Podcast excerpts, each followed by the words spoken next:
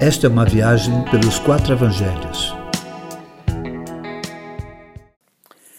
Felicidade.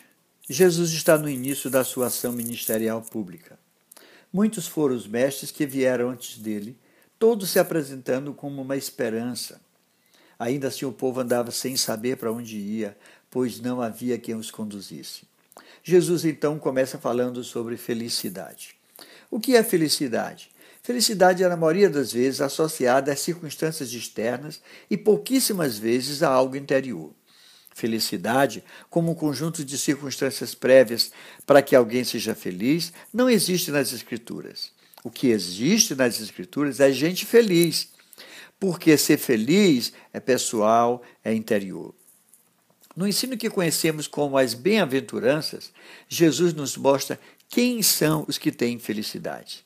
E começa ensinando assim: Felizes os pobres de espírito, pois deles é o reino dos céus.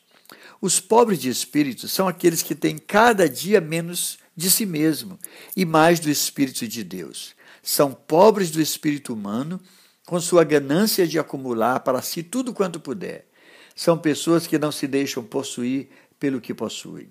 O que identifica ser pobre de espírito não é apenas não possuir, mas saber possuir sem ser possuído. Quem não sabe possuir sem ser possuído faz bem em se despossuir de tudo. Pois quem sabe despossuir-se de tudo não se torna prisioneiro do que possui. A felicidade não é por ser pobre, mas é por possuir o reino dos céus. Felizes os que choram, pois serão consolados. Este choro não é angústia por não compreender a vida ou por não aceitar as circunstâncias adversas nela, pois quanto mais uma pessoa é triste interiormente por sentir dores ou falta de coisas, mais necessitará de coisas externas para suprir esta carência. Este choro é dor de verdade, tanto sua quanto do outro. Portanto, feliz é quem sabe sentir a dor de si mesmo e do outro. Quando chora por si, é por compreender a sua humanidade caída, e quanto mais chora por isso, mais é consolado pela alegria do perdão e do amor incondicional de Deus.